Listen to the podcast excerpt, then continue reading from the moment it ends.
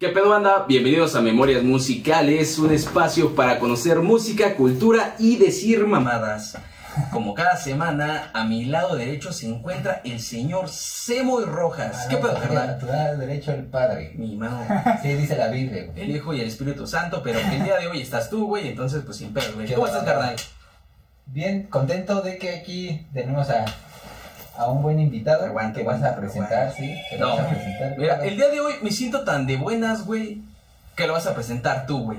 Porque así soy yo, güey. Soy, una buena persona. su nombre, pendejo. Soy una buena persona, güey. Y tú lo vas a presentar el día de hoy a nuestro primer invitado en el podcast, podcast número 13, güey. Tú lo vas a invitar, tú lo vas a presentar, güey. Entonces, por favor, hazme los honores. Bandera de México. Ah, no, esos honores no, güey. No, pues aquí tenemos a- al buen amigo Yair ¿Qué Cerati. Yair Cerati, no sé, así dijo que se llamaba, yo le creo. Y bueno, pues para empezar, gracias por venir. Qué, qué chido que estás aquí. Este, y pues obviamente teníamos que arrancar con estas bandas de. Esta banda y ese artista posteriormente que, que te, te mama. Así. No, pues un saludo a toda la banda que nos ande viendo. 50 seguidores. 51. A esos- a esos 51. 51 y a mi familia. Que Bueno, seguramente 50 me porque tú eres el 1, entonces son Y a mi familia que ya van a ser 60. Ah. Ah, nos Suscríbete. ¿Nos va a regalar unos 10? Ah, sí, sí lo creo. Nos va a regalar unos No, pues un saludo a todos y la neta me siento muy contento de andar por acá echando chela y pues hablando de Cherati. Esto, esto no es chela, esto no es chela, es, es refresco. Ah, no, de no. piña. No, mamá, no, mamá, no, no. No, Ah, no, la coca de piña, chela. no, mamá, no. Me decepcionaste. No, no, mamá, no es chela. No creas que estoy pisteando. Mm. No creas que es sábado y estoy pisteando. porque Ay, sí, no es chela. Y que no ya es bien pedo. Es Yair y, y yo ni lo topo. Es un pedazo.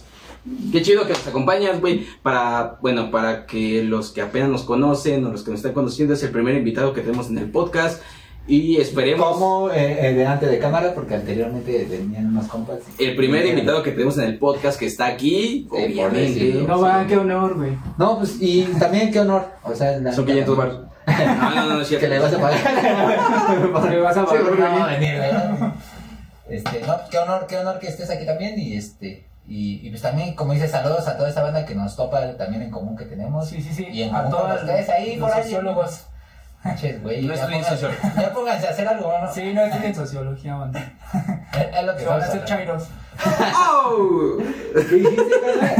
¿Qué? Ah, Ray comenta, no mames, no comentaste el último video. Ray, eh, sí, No mames, y, y sí. estudia igual una carrera de Chairos. entonces, No sé ni cuál es, güey, pero. No sé quién Ray es un compa, el que Ah, no lo comentado. No, sí vi que en el pasado video comentaron que. Eh, que Imagínate, iban en así CCH, güey, entonces trae igual ahí la política. Ah, no, pues saludos al Ray entonces. Ray comenta, no mames. Va- Él va a estar aquí, ya te había dicho que también tiene que estar aquí por hablador. Bah, Por hablador. Pero bueno, vamos a arrancar y, y qué, ¿de quién vamos a hablar? ¿De esa banda que dice aquí abajo en el título? No, no sé, güey. Igual O de otra, igual y de igual y de otra. güey. De la mejor banda Clickbait, de, clickbait, güey. de la mejor banda de Latinoamérica de todos los tiempos. La opinión de Jair es de él de. No ser Es una opinión de- Y, y es, y es obvio que la diga porque es el obvio que la diga. Y, y bueno, a ver, ¿qué nos vas a contar? Una banda que combinó la energía punk rock con ritmos como el ska y el reggae, todo dentro de la estructura clásica del pop con letras plenas de ironía, doble sentido y grandes estribillos. En muy poco, en logró una fuerte relación con el público, el cual lo, co- lo acompañó fanáticamente. El día de hoy platicaremos de la banda Soda Stereo. Ahora aquí va a cambiar un poco. Me La, paro la de pregunta siempre dices, ¿qué me puede decir? ¿Qué piensan? Ahora ya le pregunté, ¿qué, qué, dinos algo. ¿qué? Aparte de lo que ya dijiste, que la mejor banda de Latinoamérica. No, pues para empezar eso, hay que recalcar eso. Y además, el mejor artista, el mejor guitarrista, me parece, hablando como fan de Latinoamérica, el señor Cerati. Ahorita vamos a ir desglosando el porqué. Bien, bien, bien. Y bueno, yo lo que puedo adelantar en cuanto los escuché, güey, este, ya saben que escucho la banda un día antes, todo un día entero. Obviamente ya había escuchado rolas de ellos, este, pero ya analizarlas es muy diferente porque estás viendo toda la carrera. Claro, claro. Y sí, cuando empecé a escuchar, nunca había escuchado las rolas que tienen esencia de ska, ya que dije, ah, chinga, ¿qué pedo? ¿Qué está pasando Wow, ahí? wow, wow, wow, wow. Ay, Mm, de- dije, bueno, es que, pero tienen una esencia No, muy sí, sí la propia. tienen, sí la tienen. Tiene- no, y aparte como banda, o sea, eh, esos usan mucho chorus en sus guitarras y está súper reconocido. pero como que siento que luego muchas rolas empezaron a como a aparecer, no porque sean malas, pero se empezaron a aparecer, pero las rolas que fueron un boom, como la clásica, ¿no? Persiana, descubrí y no me acordaba que cuando pasa el temblor es de mis canciones favoritas de la vida, güey. O sea, esa que rola puta madre. Es La versión en blog es otro pedo, güey. ¿Cuál es tu no sé canción si la he favorita? escuchado, güey, no me acuerdo. ¿De Soda? Eh, no, güey, de Destruct. Ah, de- de, o de Interpol. Pues, Oh. no mames, tu, pre- tu pregunta está bien difícil, güey. Yo soy fan. Te, te iba a No decir, sabía, no ¿sabes sabía cómo decir esa pregunta? Porque lo, lo estaba pensando igual cuando que te íbamos a preguntar eso, güey, pero más bien, ¿cuáles son las que estás, como las tres que has estado No, no, no, no, no. La favorita. La es que no hay una favorita, No, no, Tú me no. vas a decir que no con esto, Ah, que, ¿cómo estás, no, espérate, güey? que estás escuchando. escuchando este y de repente empiezan a sacar más o de repente dices como que uno- unas veces es más favorita esta y luego otra O sea, sí, como güey. que estás entre las o bueno sí como entre No, unas o sea, tres, sí, cinco, ¿no? sí, ando, yo ando en pedos cuando me, me ponen a escoger mi rola favorita, pero hoy yo no quiero ese pedo, güey. Hoy yo quiero que el pedo lo tenga este carnal, güey. Entonces, ¿cuál es tu rola favorita de Soda Stereo, güey? Y no me digas que no, no mames, son varias porque cada una te acompaña. No, no, no, no. La favorita. Vaya, si, si me orillas. Sí, sí, sí, así, güey. Así como si te pusieran un arma en la cabeza y te dijeran, ¿cuál es tu arma favorita de Soda Stereo, güey? Tienes dos segundos para contestar. Y ya van. Verga. ya valió, No, pues dispara, dispara. no, ok. Aquí no es esa. No, pues yo, yo creo que. Y verga. Ya pasaron más de dos segundos, carnal. Mm, no mames, ¿me dejas pensarlo? Y No. al fin- verga. Verga, Ya, ya, Verga es su mejor, es la canción favorita de Soda Stereo de Yair. Ah, no, no es. Pues No, todavía no. Elige una y ya al final hablamos. me gusta mucho un misil en mi placar, pero la versión del MTV Unplug. Sí, esa versión está está pasada, mamador. No, es que los fans siempre son. No, es que esta verdad. Sí, a datos bien. Digo, yo no he extraños, escuchado, Ese güey este, comía. Yo, yo no he escuchado que dije la de un de cuando pasa el temblor, güey, o no recuerdo. ¿No la habías escuchado? La de No sé, a lo mejor ahorita si la ponemos, eh, porque si no nos salte copyright. Claro. Igual y te digo, ah, sí la he escuchado, güey, pero que yo recuerde no. O sabes qué? no, si- si te late puedo cambiar mi, mi decisión. Trátame suavemente. Creo que sí, trátame suavemente. pero no te estoy obligando ah, ah, ya la rola ah, ah Bueno, seguimos es que me, me apuntaban con un arma. Ah, sí. Entonces tenía que responder. Yo creo que trátame suavemente que, bueno, acá un, un dato curioso de fan, pues esa rola no es, no es de Cerati como tal. La, ¡Oh! la compuso otro carnal que me parece, se llama Federico Moura. La neta no estoy seguro del dato, pero la letra es de otro carnal. Órale. Es, es una de las rolas más conocidas de Soda, pero paradójicamente pues no era una letra de Cerati. Porque Trátame haces, suavemente. porque haces memorias musicales. Memorias musicales no sabe todo, memorias musicales investiga, pero siempre los fans tienen un dato que ahí nos falta y es lo que nos retroalimenta. Por eso, ustedes comenten aquí algún dato que nos faltó en otro video. Ya son 12, 13, 12, 11. Mm. No sé, güey. Este Community es el manager. 12, ¿no? Según yo, este es el Producción. 12. Este es el 13, este es el Producción, ¿qué pedo? ¿Cuál es Emilio, que dice que sí es el 12, güey. Bueno, dice que Más es el los 12, dos que güey, perdimos. No, eso, eso no Ah, ese es el algo, dato curioso, Eso, eso no pasa, güey. Eso no pasa en memorias musicales, güey. Pero por eso, Memorias Musicales apoya a que nos comenten acá abajo cuál es el dato que faltó o cuál es el dato que le faltó a Yair de decirnos hoy que eres el gran fan de Ah, eso de No, no va a faltar el, el, el, El gordo atrás, el gordo. Ese No, güey que qué para pinche güey. Niño rata te va a decir, No pude ver. No, mames. Pero bueno, ya estamos mejor respaldados ahorita que hay un fan de esta Claro banda que y- sí. bueno a ver pero Y una disculpa por lo que va a decir muy el día de hoy porque parece que ya está bien borracho, entonces... pues, Ahorita vemos Sí, bien. güey. el inicio de Soda Stereo viene de la Universidad de El Salvador. oh donde Gustavo Cerati conoció a Héctor Pedro Juan Bocio, mejor conocido como Z. No él, mames. él, él, el cetáceo. Chinga, Güey, está en, esa, en, güey. en, en Argentina para eso, ¿no? Parece que está en Pero, México, güey, pinche nombre bien cabrón, güey. Porque dice, no, que en El Salvador y que conoció a este güey. A ver, no mames. A ver, Cagadamente, güey, de nuevo, güey, volvemos a lo que hemos hablado en anteriores podcasts, güey, que vienen de la universidad, güey. Creo que alguna vez tú lo comentaste, güey. Nos estamos perdiendo de grandes bandas porque ahorita nadie está en la universidad. o sea, sí, todos están en línea, no. Es que, Dormido. según él ha escuchado muchos, quién sabe. Ah, ¡Au! No, pero ves que en los podcasts, o sea, un chingo de bandas, güey, se han conocido así en la escuela, en la universidad. Claro. Y es como, no mames, dices, qué espacios tan cabrones que, pues, aparte de lo que enseñan y muchas cosas que pasan, pues que crean bandas, güey. Pues yo creo que igual tiene que ver como con que ahí se fomenta la creatividad o un pedo así, ¿no? Sí. Yo creo. Y que ya vas como más maduro en el aspecto de que sabes que te gusta, que no sé qué. Que pues a lo mejor todavía en la prepa, iniciando o antes, pues, no sé, y estás de aquí a allá. Y en ¿Quién sabe? ya tienes. No o sea, sé, sí, no lo sé, pero no lo sé. comparado con eso, pues, porque ya después de la universidad, pues ya si, Ajá. si no eres músico, pues ya trabajas y ya no, o sea, Eres sociólogo. o eres sociólogo y pues lo mismo que es el mismo. Una disculpa a los sociólogos. No, un saludo a ellos los no se suena- No estudié no, ellos sociología. No estudié sociología. O bueno, O sí, bueno, o sí. Eso les diría el gobierno. Ah. Ellos saben que tienen que estudiarlo. En una entrevista, el señor Cerati comenta lo siguiente. A los dos nos, nos gustaba la música y habíamos hecho algunas cositas sin importancia. Cerati comenzó a tocar la guitarra a los nueve años y a pesar de ser zurdo, por cuestiones de práctica, tocaba la guitarra como una persona diestra. A los 12 años formó un trío con dos amigos que vivían en el barrio del Caballito de Buenos Aires. Y no, O sea, no, ah, de no, banda, de no, banda. sí, de banda. A los 12 años, a los 12 años, mamá. Dije, pinche presumido. ah, los dos. Ah, no, A no. los 12 años, no, no, no mames. No, no, no, no, una, una disculpa. ¿Cómo dice el chiste? No, Oiga, compadre, no, sí, sí, un no, chiste. no, Oiga, compadre, no, me gustan los. Me gustan los tres, compadre. No, pues que sí. Pues carga a su casa que nada más falta usted. El Cerati, Oh. el Cerati ya tenía un, una mente creativa desde niño. De hecho, hace poco, no sé si toparon el documental que salió en Nat Geo, hay una grabación de Cerati de niño Ah, en el que su papá lo presenta así como de, "Ah, no mames, así compláceme. Aquí está Don Verga. Sí, así, de, aquí tenemos al próximo mejor artista de toda la Argentina. Y entonces escucha a Cerati cantando No manches. niño, no mames. Ah. Eso para un fan, No, mames, pues sí. aquí Qué mira. chingón. Chingate esa, güey. Y uno pensando, güey, que Cerati lavaba platos a esa edad, güey. Verga, güey. Yo no, pues no pienses pendejada tampoco. Bueno, que no lo dudo, pues, luego. ¿Qué andaban haciendo a esa edad ustedes? No mames. No sé ni qué andan haciendo. Los A los 12 años, güey, terminaba la secundaria, la primaria, güey. Pues a esa edad. Y todavía ni sabía si me gustaban las mujeres, güey. Oh, todavía no lo sé. Ah. Todavía no lo sé, sabes. güey, no sé, güey. No, pues no sé, igual, pendejeando, güey, con cosas.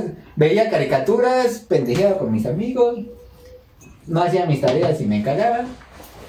Y ya, era lo único que hacía. No pensaba ni, no tenía ni idea de. O sea, sí, sí escuchaba música, pero creo que estaba de moda toda la, la oleada ska rock aquí en México. ¿no? Entonces era como que escuchaba así. Bien. ¿Por qué hice en frijolero? Ah, ¿Qué significará? ¿Qué, sí, ¿qué, es- qué es en frijolero? Eh, no, no encuentro. Su siguiente grupo se formó, se formó cuando Cerati tenía 16 años con el nombre de Koala y hacían lo que denominaron música afro. Fue en ese grupo que ocupó el rol de guitarrista rítmica. Ya se dedicaba directamente a tocar el ritmo de, las rolas. Entonces, pues ya. Según por lo que entendí investigando, güey, cuando fue esta etapa, este, él tenía un vale, bueno, un amigo, un valedor, o como ustedes lo llamen. Conocí a un güey que tocaba heavy metal, güey, que trabajaba en un panteón, güey, porque pues no, no hay nada más heavy metal, güey, que tocar, eh, que Sí, trabajar en un panteón, güey, Y, y que- tomar sangre, güey. y tomar sangre o, o necrofilia, o no, no sé, que, que estar de ese lado, güey. Entonces, por eso Cerati tomó el rol de guitarra rítmica, güey, y el otro güey tomaba la parte más compleja, güey. Que de todos modos es lo que suelen agarrar los vocalistas, güey, porque no sé. ¿La guitarra y la voz? Ajá, pero la guitarra rítmica, ¿no?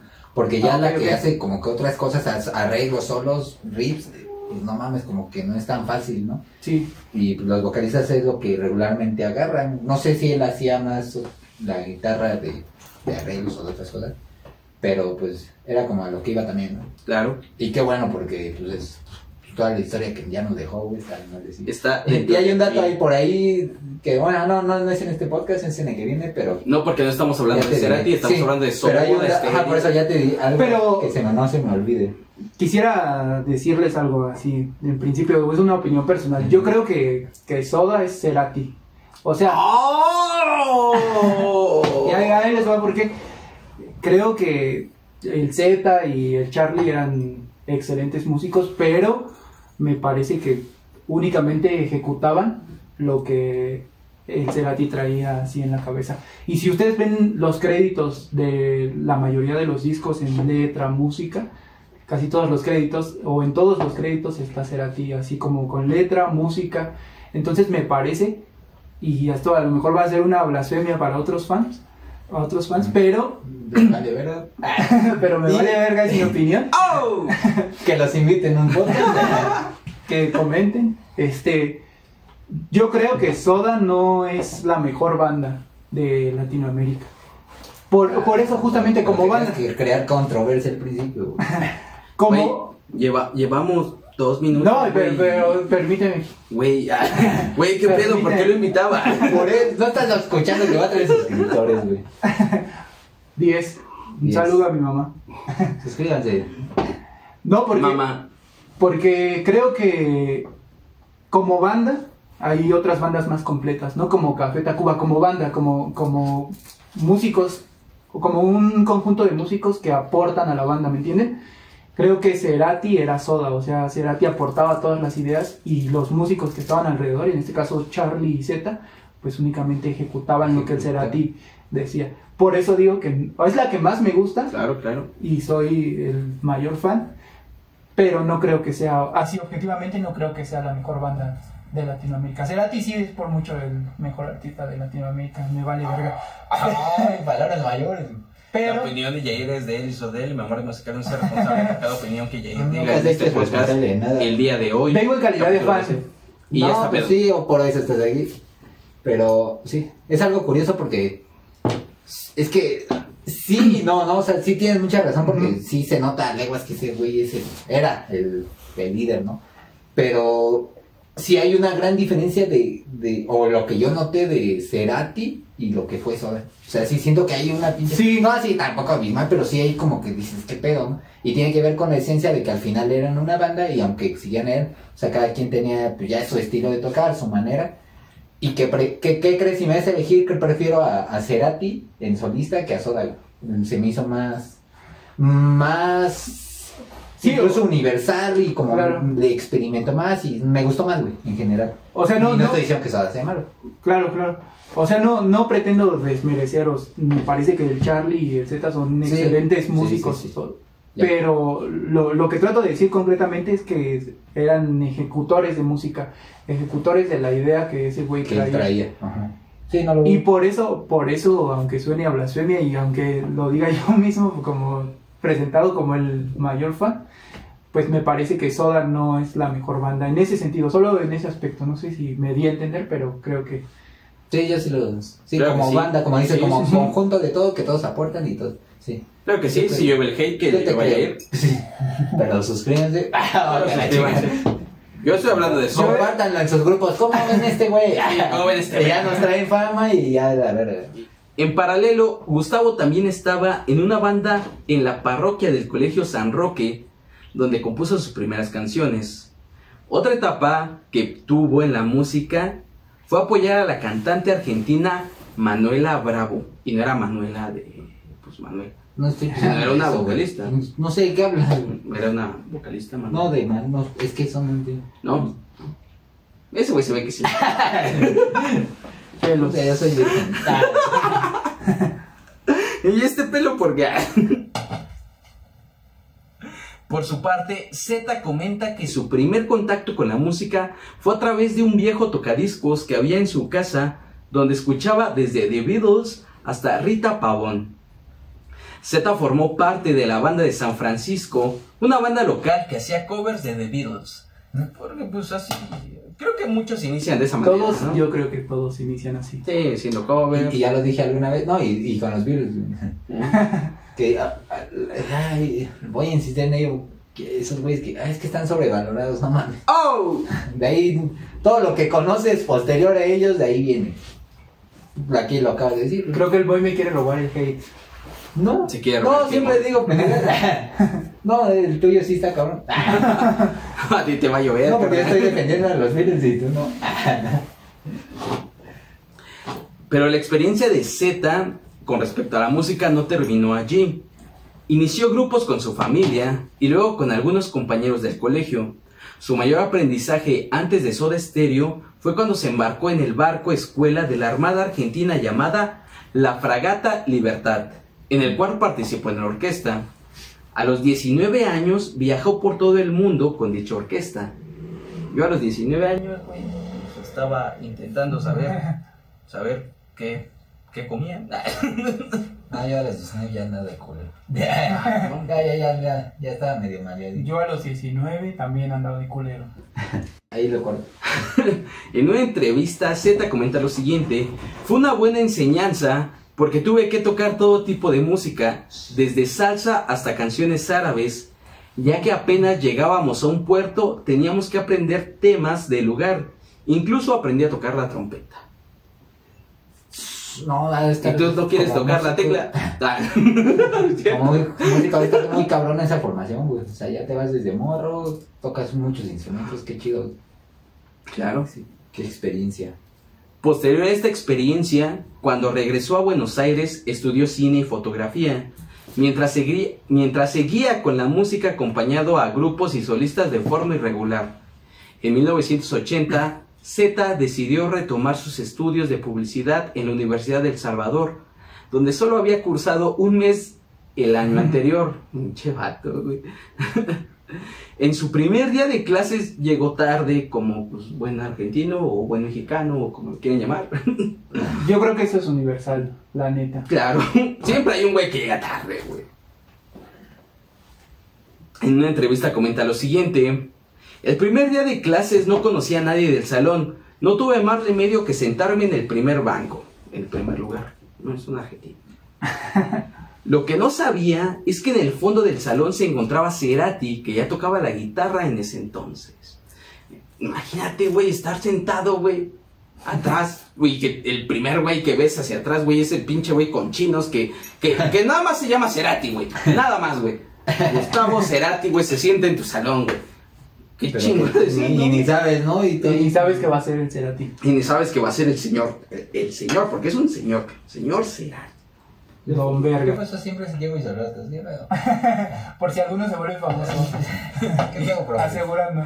Y que por cierto, a este güey se, bueno, no sé, usted como fan, señor, señor Yair, señor fan, señor, Señor fan Yair colorado, Cerati. Sí, señor Yair, Yair Cerati, es familiar de Cerati, lo que yo entiendo. ¿Usted sabe por qué, por qué se llama o por qué tiene el apodo de Z? ¿Nos podría explicar? Aquí a todo el, el, el grupo de memorias musicales a los 52, porque son 50, tú eres el 51, más, más dos personas, somos 52. No tengo idea. ¿No tienes idea? Ok. Ni, ni perra idea. Te, te voy a contar una historia, güey. Por lo que yo busqué e investigué. Ok, ok. Ay, cabrón. Ay, ya no, es que, pues así es memorias musicales, güey. Sí. Este güey se llama Z, güey, porque anteriormente le decían cetáceo. Cetáceo. Cetáceo. Y esto porque a este güey le gustaba remar y nadar, güey. Entonces le decían cetáceo, pero para no decir cetáceo, le decían Z. ¿Ok? Ah, lo cortaban. Sí, lo cortaban porque pues, es como cuando te dicen, eh, en vez de llamarte Moisés, güey, te dicen Moy o Semoy Rojas Semoy porque se llama Carlos, güey, un así, güey. Y le decían cetáceo, güey. Pero como siempre llegaba tarde, le decían, no mames, como siempre es el último, pues lo corremos a la Z. No. Entonces, Z. eh, Ya tiene y- dos significados. Ya, ya le queda. Y ya con eso se llamó el Z. Datos que solo hay aquí en Memorias Así de Musicales. memorias musicales, un ve así, así se coge los Ah, no, no, no, es cierto, no es cierto. Me vas a contar. Ah, ¿Qué te iba a decir? Este.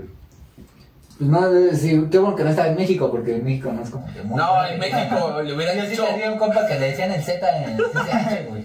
Pero, Estaba bien puto güey. loco, era porque está bien puto loco. Dices, no mames. Era porque alzaba gente en... Porque escuchaba puro pinche de Corea y. Güey, ¿Qué pedo, güey? en ¿Qué México, pedo?" en México. Oye, sí, decirle Z a alguien aquí tiene otra connotación no, ahí es otro pedo. O en vez de decirle cetáceo, le hubieran dicho el pescado, o el apestoso, o el fish. O, o don, don pescado, güey. Un pedo así, güey. Estos güeyes se vieron bien, bien formales, güey. Sí. Cetáceo, güey. Así. como en Estados Unidos, estás gordo y dicen, no, pues Big Mac. Big y- Mac. Y acá el Thor. No, man.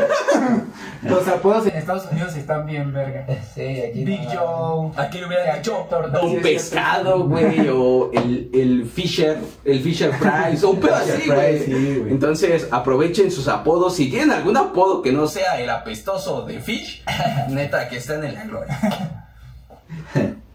Durante los siguientes años, ambos músicos pasaron por diferentes proyectos.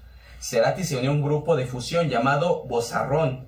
Cuando ese proyecto terminó, se sumó a Sauvage. Sauvage. Que hacía música soul. Z, por su parte, consiguió una propuesta de sumarse con Popcorn, una banda que realizaba covers fascinantes de temas New Wave. La banda se rebautizó con el nombre de Morgan y su repertorio le sumaron algunos hits del momento y los temas centrales de las películas Fama y All That Jazz. No sé si es en, en este momento, pero me parece que en alguna de las bandas anteriores que tenían Z y Cerati, eh, estaba Calamaro también con ellos. Aguado, aguado, tranquilo. Mm. Usted tranquilo, usted tranquilo, mi carnal. Bueno, también ya- vamos a hablar de ello. Ok. Y si usted me también, calmo, me calmo. y si usted también sabe ese tema, relájese, por favor. La historia de The Morgan fue breve y apenas de tres meses, aunque, llega, aunque llegaron a grabar temas en Brasil y Montevideo.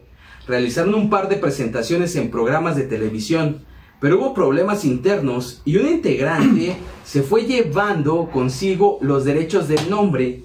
Ah, man. Por eso también perdieron a su manager. Siempre Y- pasa eso, ¿no? cosas de banda internos. Chiste local. Es como un amigo que tenía una banda y dice, no mames, que tenían, tocaban un chingo, pero no veían así como cosas extraordinarias y no llevaron nada más, ¿no? Pero decían, pero este culero llegaba cada semana con tenis, ¿qué pedo? y así, pues, güey, te están picando los amigos, date cuenta.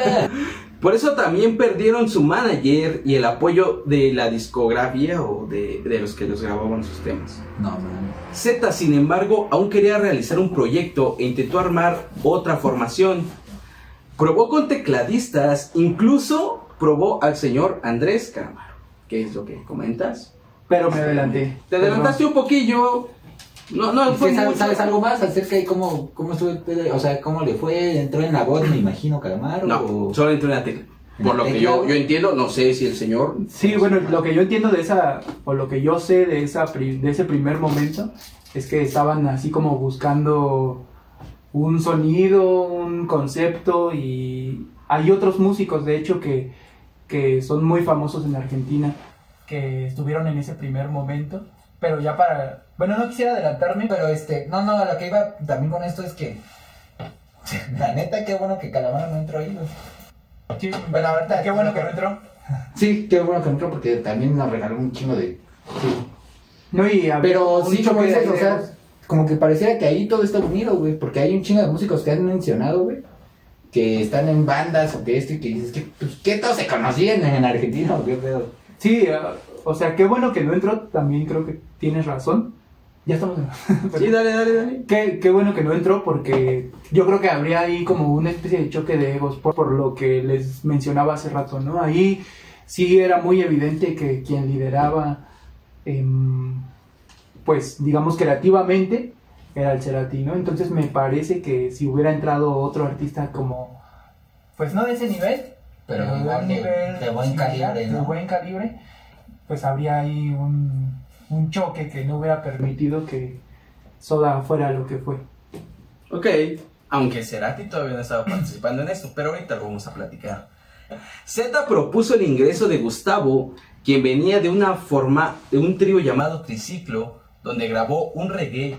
A estas alturas, Andrés dejó el grupo porque recibió la propuesta de formar parte de un grupo que se llamaba Los Abuelos de la Nada.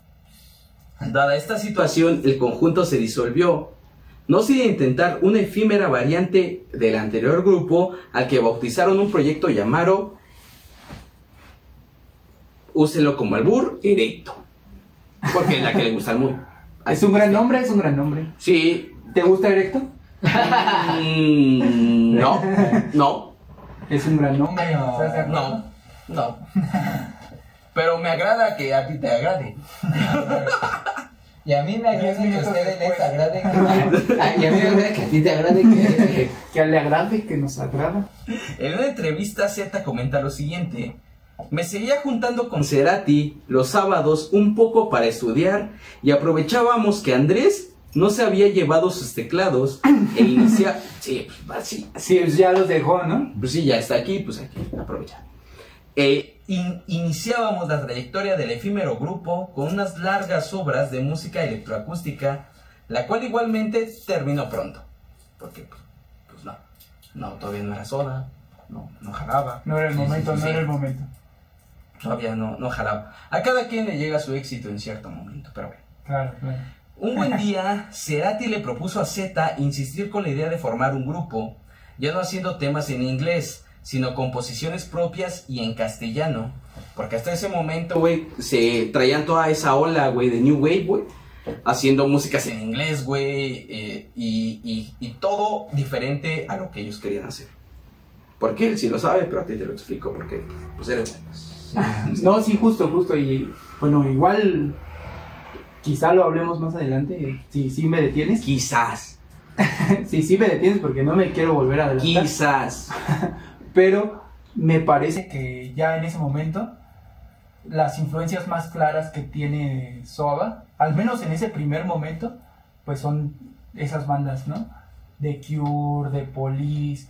Me parece que sí es una especie como de solamente como transitar esa idea del estilo, la estética, la música incluso, de bandas como les decía, de The Police, de The Cure, pero O sea, New Wave. New Wave, pero al- hacia el español. Me parece que todavía ahí había... Y, y Cerati lo ha dicho en un chingo de entrevistas. Lo he leído decir eso. O sea que en ese primer momento su idea era la de pues volver una música inglesa o trasladar esa música inglesa hacia el español. Sola- solamente como hacer esa transición.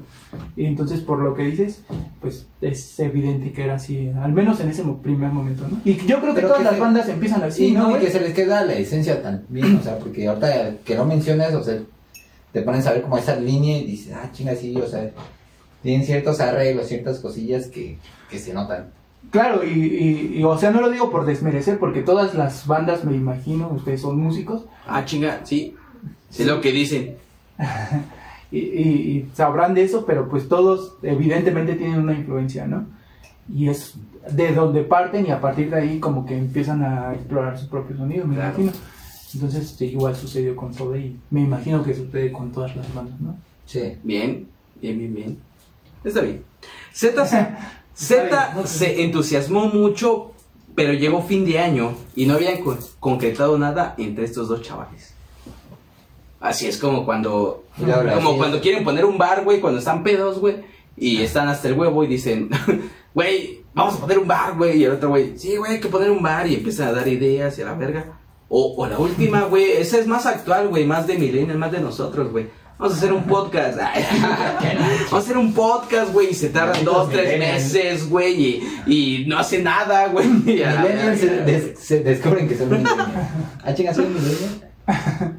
Hasta que, como relata Cerati, conocimos a Charlie, quien andaba cortejando a la hermana del mismo y escuchaba toda la música nueva del punk y post-punk, que también era música que escuchaba Cerati y Z. ¿Estoy bien o, o no? A ver, Charlie andaba cortejando a la hermana de quién? De Cerati. Cerati, güey. Ah, no mames. Sí, chapulines, güey. No, pues, ¿cómo así? No, pues, qué buena valió. Pero el Cerati estaba en otra onda. Si cortejas a mi hermana, va. Está bien. a mi banda. Está bien, pero ¿qué música escuchas? Sí, pero- Así debería ser, Sí, gente. güey. Papás que nos estén viendo. Pues sí, ser. la hermana No, tiene la facultad de decidir. De Cerati, decir- Cerati, ¿qué le importa? Oh, Sí, pero el papá sí va a decir, oye, hijo, ¿qué más les escuchas? oye hijo, ¿por qué no escuchas reggaetón? ¡Ah! Que escucho corridos, salte de mi casa. No es el meme, güey. En una entrevista, Charlie comenta lo siguiente. Cuando nos vimos, tuvimos una charla muy loca, porque sin tocar una nota, hablamos de cosas de proyección, como si estuviéramos tocando hacía años. Ese día nos dimos cuenta de algo más que la música nos uniría. porque la energía que había entre nosotros era muy especial y fue la que en definitiva marcaría gran parte lo que sucedió con Soda Stereo. Algo tal vez común o tal vez no común que conoces a alguien y dices, güey, este güey va a ser mi valedor, güey, o este güey, con este güey voy a hacer algo muy cabrón. Con ese güey me voy a poner pedo. Con este güey voy a seguir pisteando, güey, y este güey sí va a sacar para las chelas, güey. Un pedo así, güey. Algún pedo así. A un pedo así, güey. Pocos valedores así, carnal. O de repente de que, ah, yo de repente estoy pisteando mucho con este culero, ¿no? Como, como que, como que este güey sí saca. A mí, a mí me pasó de que, no mames, ese güey me caga y lo terminé, man. No, contigo, obviamente. Pero- ¿Con él? No, tampoco. No sé, con no, cuántos güeyes que ni me ven. No, hombre. no, sí te estamos viendo, sí te estamos viendo. Si quieren nombres, déjenlo acá abajo. No, ya saben, ya saben, si me reí cuando se cayó. Oh, y se lo dije. Gustavo, Z y Charlie tocaban casi todos los días. En poco tiempo se hicieron muy amigos y después del ensayo se iban a comer juntos o a tomar un helado. Se pusieron a investigar a fondo ritmos como el reggae y el ska, hasta tener sufic- la suficiente soltura para proveer variaciones y llegar al estilo propio. Eran un poco nerd, ¿no? Yo si tuviera Es lo que a que decir, no mames, que ñoños, güey. Pues- Como dijiste a los 19. ¿Cuál helado? ¿Cuál helado? Pues no Vamos a mames, ponernos pedo. Vomitando en el metro por andar ni pedo, güey. Pero eso, eso solo pasa en México, güey, en otros países. No, sí, sí, era el Cerati que se metía hasta el dedo ahí. ¡Oh! No, pues sí, Ni modo. En una entrevista, Charlie comenta lo siguiente: Ensayábamos tanto que mi papá nos decía, basta, ya es hora de que salgan a tocar. Y nos No quería echar de la sala porque no entendía cuánto tiempo podía estar en una banda ensayando sin tocar en vivo. Ahí se observa el gran nivel de obsesión que teníamos. Verga, muy cabrón, güey. Y qué De compromiso, privilegio, ¿no? y De qué privilegio poder tocar diario, güey. No. Pues sí, güey, porque pues, no, no era como que teníamos que ir a jalar porque no teníamos que comer. Porque no es como que no hay nada que tragar hoy en la casa, culero. Vete a vender Ah, no, eso no pasa en México tampoco. No. El nombre del grupo surgió como una producción, como producto de un pasatiempo de Gustavo y Zeta durante las materias más aburridas de la facultad, el cual consistía en pensar en nombre y escribirlo solo en una libreta. Así decenas de nombres surgieron, como los siguientes: Taras Bulba, Los Pleitos y Rockford, Sidecar, el cual les parecía moderno, Extra, que dejaron de lado al descubrir que una banda uruguaya con ese nombre, eh, y por último, tenían estéreo, que luego se convirtió en estereotipos, título de un tema de The Specialist. Es una banda que yo creo que los dos conocen, que alguna vez hemos, bueno, hemos platicado de ella. Y pues no mames, tú eres una misma mierda que este carnal. no, no, no. Pues sí, sí, sí. Es sí menos, sí es, sí es, sí es, sí es, sí es. Sí, soy sociólogo. tengo ¡Oh! A los pocos días de ser este estereotipo se arrepintieron. En una entrevista comentan lo siguiente. Nos pareció que usar los en el nombre era demasiado común. Además, decir que éramos copia de algo era un mal punto de partida. No se sentían satisfechos con el nombre. Aprovecha- aprovechando la breve incorporación de Aníbal René de Radio City, se bautizaron Radio, finalmente juntaron estéreo con soda, convirtiéndose en soda estéreo. Chingate esa carnal. Gran combinación. Soda estéreo. Suena fresco. ¿Suena fresco? Sí, sí, sí. Se ve fresco. Sí, sí, sí, Sí, güey, ese- igual yo no sabía por qué el nombre, pero decía, se le ve fresco. Se le ve fresco y está un poco, no hace tanto calor. Soda Stereo quedó definido como un trío haciendo lo que una vez describieron en, en clara referencia irónica como una mezcla de reggae polaco con rock and roll dietético rescatando la energía de los años 60. El primer show oficial tuvo lugar en julio de 1983, un jueves en la discoteca Airport, durante una fiesta con barra libre de cerveza y un desfile de modas, un chingo de morras, chingo de ah, no. que organizó Carlos Pires, quien los había convencido de actuar. Asistieron 200 personas Y como buena banda iniciando, güey, el sonido fue malo y, y los lógicos nervios del debut no ayudaron para nada. Y les pagaron con chelas. Pues, pues es que así empieza una banda, güey. Así es y está bien verga. Pues no tanto, güey. Pero, sí, a mí pero pues uno. ¿qué puede hacer, güey? Como músico, güey. Ya que te, cague- te paguen la peda, güey, pues ya es ganancia, güey. Así comenzó un periodo constante de presentaciones que los condujeron al Bar Zero junto al Café Einstein. En el tercer, en el tercer show, un productor discográfico los escuchó y los llevó a grabar profesionalmente para la CBS, hecho que finalmente no se concretó hasta mediados de 1984. Ya por entonces, Soda Stereo comenzó a trabajar muchísimo sobre su imagen. Alfredo, que era la imagen o el cuarto Soda Stereo, güey, porque pues como ustedes saben, güey, eran tres, más este, este va. Pero hay, ha habido a muchos a los que se les ha considerado el cuarto, El cuarto. Soda. que estudiaban de lo mismo, pero O que aportaban musicalmente o creativamente. Por ejemplo, este Ah, carnal me, me, me imagino que aportaba en la estética. Pues este chavo fue el encargado de las producciones visuales, editar un videoclip antes de un LP, algo totalmente atípico por aquella época. El tema elegido fue Dietético, que realizaron con equipos prestados por Cablevisión, donde Luis trabajaba de camarógrafo. Soda Stereo fue el primer disco y se editó en 1984. Contó con la producción de Federico Moura, quien se limitó a dar algunos consejos, ya que, como lo comenta él, todos los temas tenían los arreglos resueltos y pensados. Si bien el resultado fue un sonido más frío que el obtenido en vivo, los músicos quedaron muy conformes y, lo que fue más importante, consiguieron una gran recepción por parte de la prensa. La grabación se realizó en los obsoletos estudios CBS de Buenos Aires y el trío fue acompañado por Daniel Melero en teclados, autor del Trátame suavemente. Por lo que entiendo, sí estoy diciendo cosas coherentes, güey, porque este güey es fan, güey. Y, y dice que sí, y dice que sí, güey. No, no, güey, y otra, y otra cosa así respecto a este primer disco, y a lo mejor va a sonar blasfemia otra vez, pero es el disco que menos me gusta. De hecho, no me gusta. Pero es justo por eso que les decía hace rato, ¿no? Me parece que en este primer disco, pues la idea más bien era copiar el estilo, la estética y los sonidos de New Wave así inglés. Se ven bien claras las influencias así de The Police, de The Cure, o sea, quieren sonar a ellos, al menos desde mi punto de vista. Ahí me parece que el único mérito que podríamos este, Darles. darles, y eso ya tiene que ver con, pues, como con pedos más políticos, es que pues Argentina venía como saliendo de una dictadura militar, ¿no?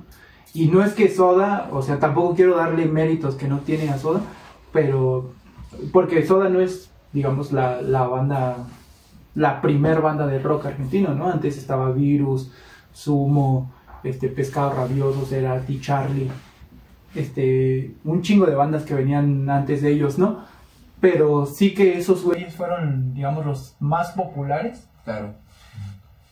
Y algún mérito tiene que tener como que vienes saliendo de una dictadura militar y vienes como con algo disruptivo, a lo mejor no políticamente, pero sí está, este, sí está de darle su mérito que pues cantes cosas como mi novia tiene bíceps o te hacen falta vitaminas, así como un pedo más divertido saliendo de una dictadura militar, ¿no? En una dictadura sí. militar, y sobre Sí. todo en la Argentina, pues había como un chingo de represión en cuanto a la cultura, o sea, el rock estaba así eh, soterrado a la verga. y, y me parece que el único, el único mérito que puede, desde mi punto de vista, que se le puede dar a, a ese primer disco, es, es eso, ¿no? Que fue un poco disruptivo porque fue divertido, fue así como, Ok, sí, sí, como otro discurso, ¿me entienden? Pero, pero en cuanto al sonido me parece que era como esa idea que les mencionaba hace rato de querer sonar como, pues, como esas bandas de New Wave. Sí, bajo las influencias que venían de arriba. Sí, y lo que decíamos hace rato, ¿no? Que es, es normal, o sea, estaban buscando un sonido y no lo digo como por desmerecer, porque en ese primer disco, en el disco de, de Soda, el, que, el homónimo, vienen rolotas como Trátame suavemente, por ejemplo, ¿no? Y que a mí me gusta, por ejemplo, más la, la versión en vivo, pero pues es una pinche rolota. El disco en general, pues es el que menos me gusta, de hecho no me gusta para nada. Pero lo... Y creo que ahí te das cuenta cuando es un verdadero fan, güey. Porque hay güeyes muy alienados, ¿no? De que, no, soy fan, fan y todo está bien, todo lo que digas y hagas está bien y pues no, güey. Entonces, como verdad, eh, creo que eso te hace más fan, güey, porque eres capaz de decir, esto no me gusta, güey, pero todo lo demás sí, o este sencillo, o esta rola y conozco, porque lo que sí te gusta, puta madre, güey, pero eres tan cabrón de decir esto no me gusta, como en una relación, güey. Muchos también se engañan, no, es que me gusta todo de ti, no, güey, hay cosas que te cagan, pero no lo dices y por llevar la pinche fiesta en paz o porque no te pongan en los comentarios mamá. Y aquí dice que dice, no, planeta, esto es así, así, así. Y está chingón. Porque Se otro fan, otro fan yo creo que llega y te dice, no, está todo bien, todo bien, todo bien, sí, sí, sí, sí, sí, sí. No mames. Tra- Tranquilo, viejo. No hay mejor opinión que la de un fan y la que te dice que tal vez fue un buen disco, pero no fue el mejor. Entonces, totalmente se respeta. La presentación de este material fue en el Teatro Astros el 14 de diciembre de 1984. Para la ocasión y eligiendo como motivación el tema sobredosis de TV, se colocaron 26 televisores prendidos y fuera de sintonía, sumando una gran cantidad de máquinas de humo que dieron un inusual y atrapante efecto visual. En octubre de este año también tuvieron la posibilidad de presentarse ante el gran público de Vélez en el festival Rock and, Rock Pop, donde también tuvieron, donde también estuvieron INX, Ninda Hagen, Charlie García, Virus y Sumo, entre algunos otros. Ya para aquel entonces se incorporaron como invitados estelares Fabián Bon Quintero y Gonzalo Gonzo Palacios en teclados y saxo respectivamente. Con el segundo disco Nada Personal en 1985, Soda Stereo demostró que sin abandonar los ritmos bailables podía lograr más profundidad en las letras y madurez en las melodías, hechos que se acentuaron en el trío con el paso del tiempo.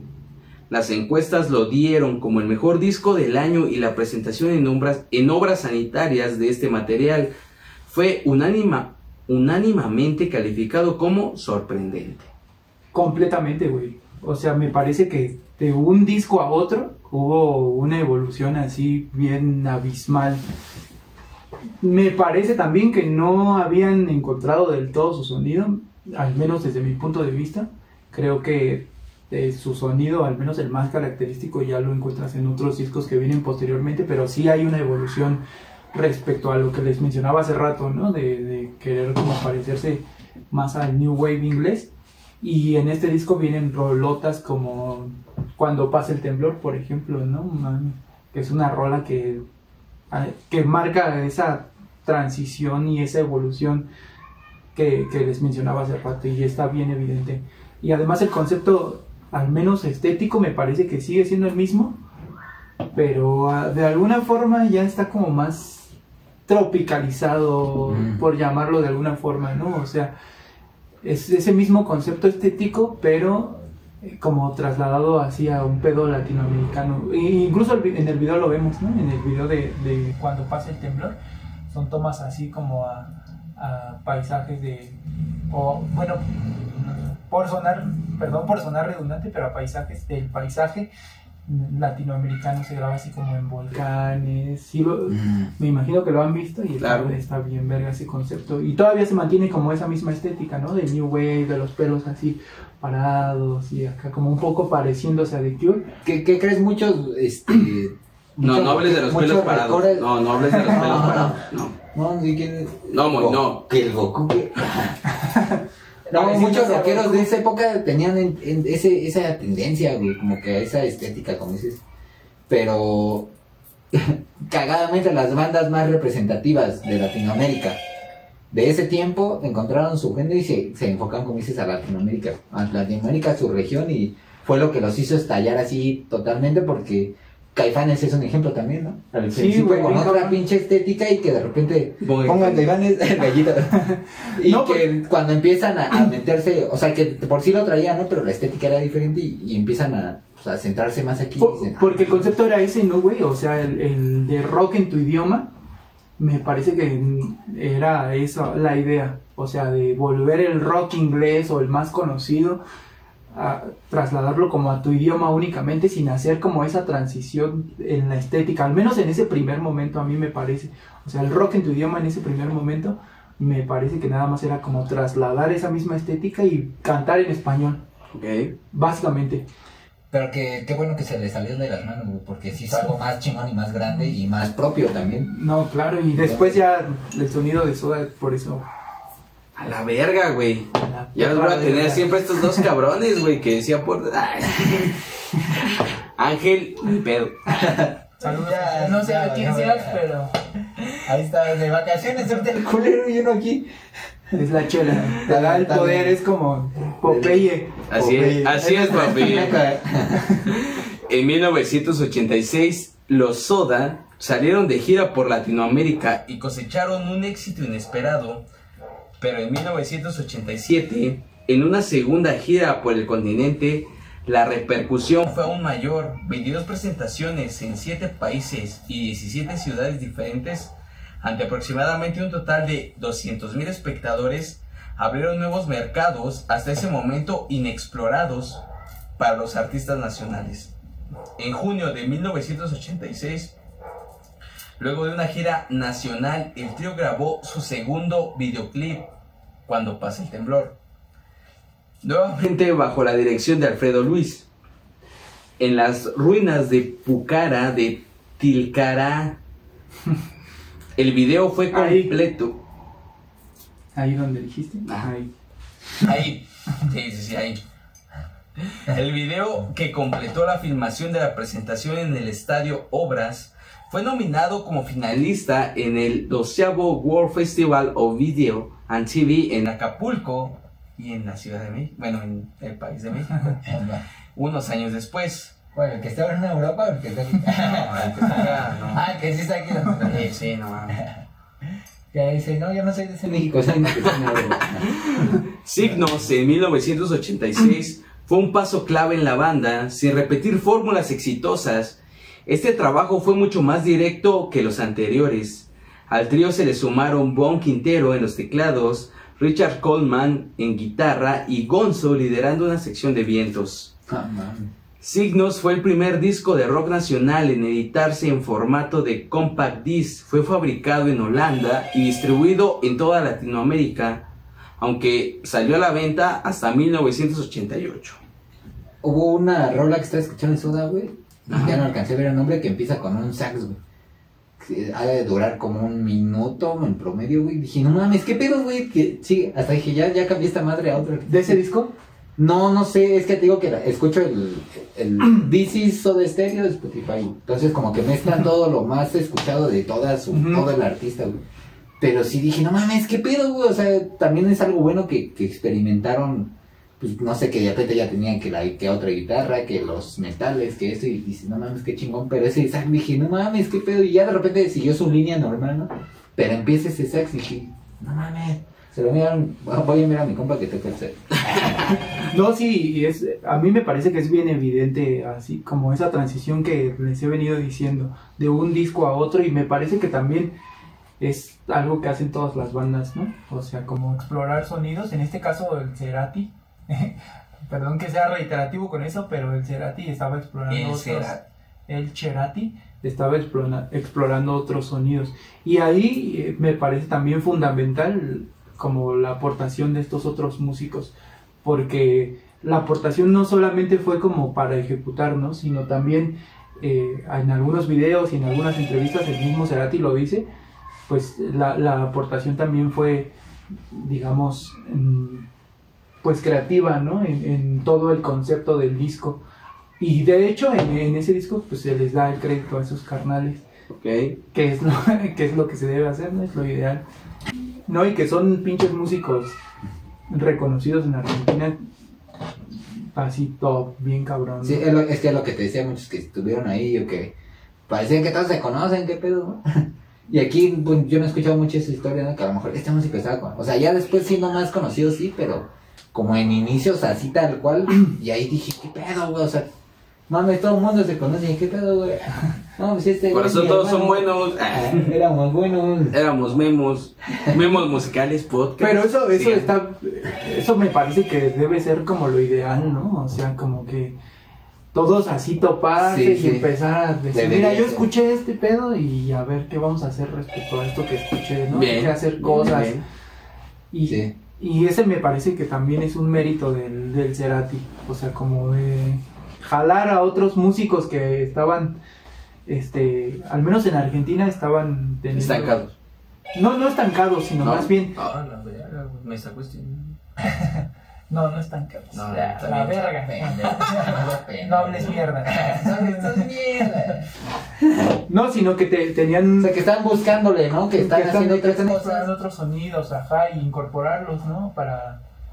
Pues para también tú, en tu propia banda, tener esos, esas Sonidos. influencias, Sí, esos sonidos. Ah. Me parece que es lo ideal, a la verdad. Sigue leyendo, pendejo. Lo voy a cortar. ya dentro de la gira Signos, el 3 de diciembre, hicieron su primera presentación en Ecuador, el 9 y 10 de enero de 1987 en Uruguay. Los días 11 y 12 de febrero de 1987, Soda Stereo volvió a presentarse en Chile, en la edición número 28 del Festival Internacional de la Canción de Viña del Mar, donde ganaron el premio Antorcha de Plata. En ese momento ya eran soda. pues, digamos en Latinoamérica. Ah, O sea, me refiero a que ya tenían una exposición. bien soda que todos conocemos, ¿no? Como Sí, o- decir. Ese boom bien cabrón. De, incluso Anterior a otras bandas que después.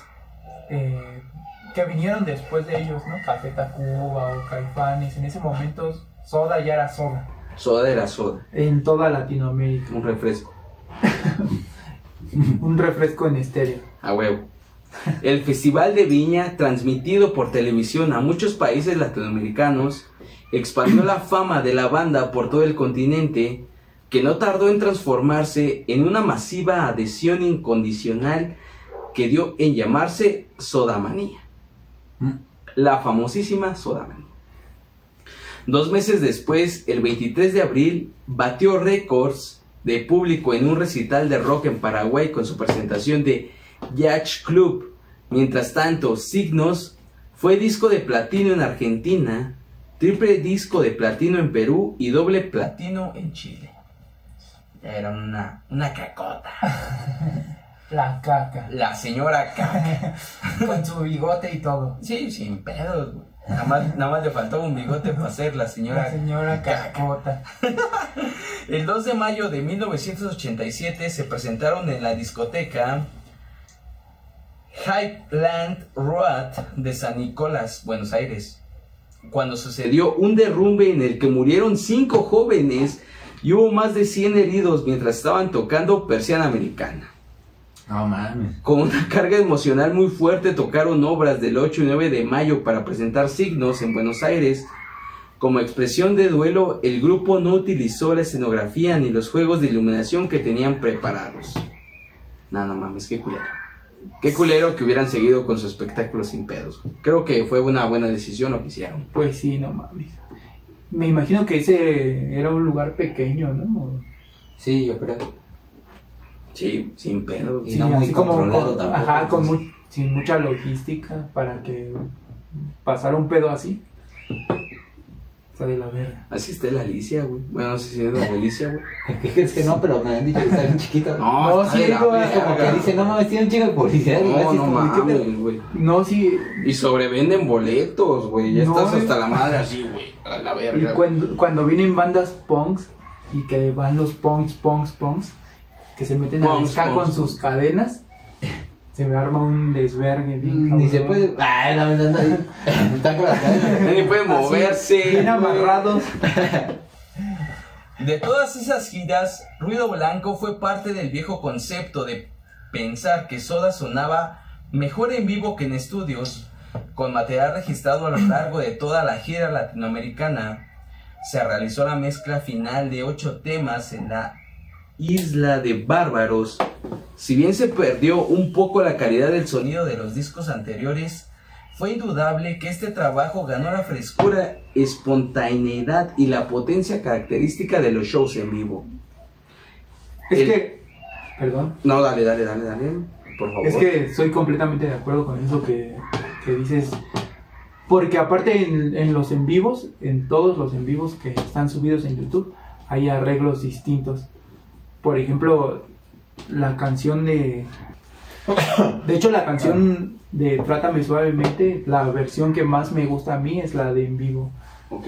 eh, la, hacen nuevos arreglos y por ejemplo en ese primer disco que en donde viene Trátame suavemente se, hay como esa especie de, de sonido que quiere parecerse a- al pedo inglés y está mucho más rápida y no sé, un pedo bien distinto entonces la neta concuerdo un chingo con eso que, que mencionas ahorita con lo que acabas de leer en, las tocadas en vivo eran otro pedo Además porque tienen como su mística, ¿no? Ese pedo de equivocarse, como de escuchar en vivo al artista, de así de verlo tocar.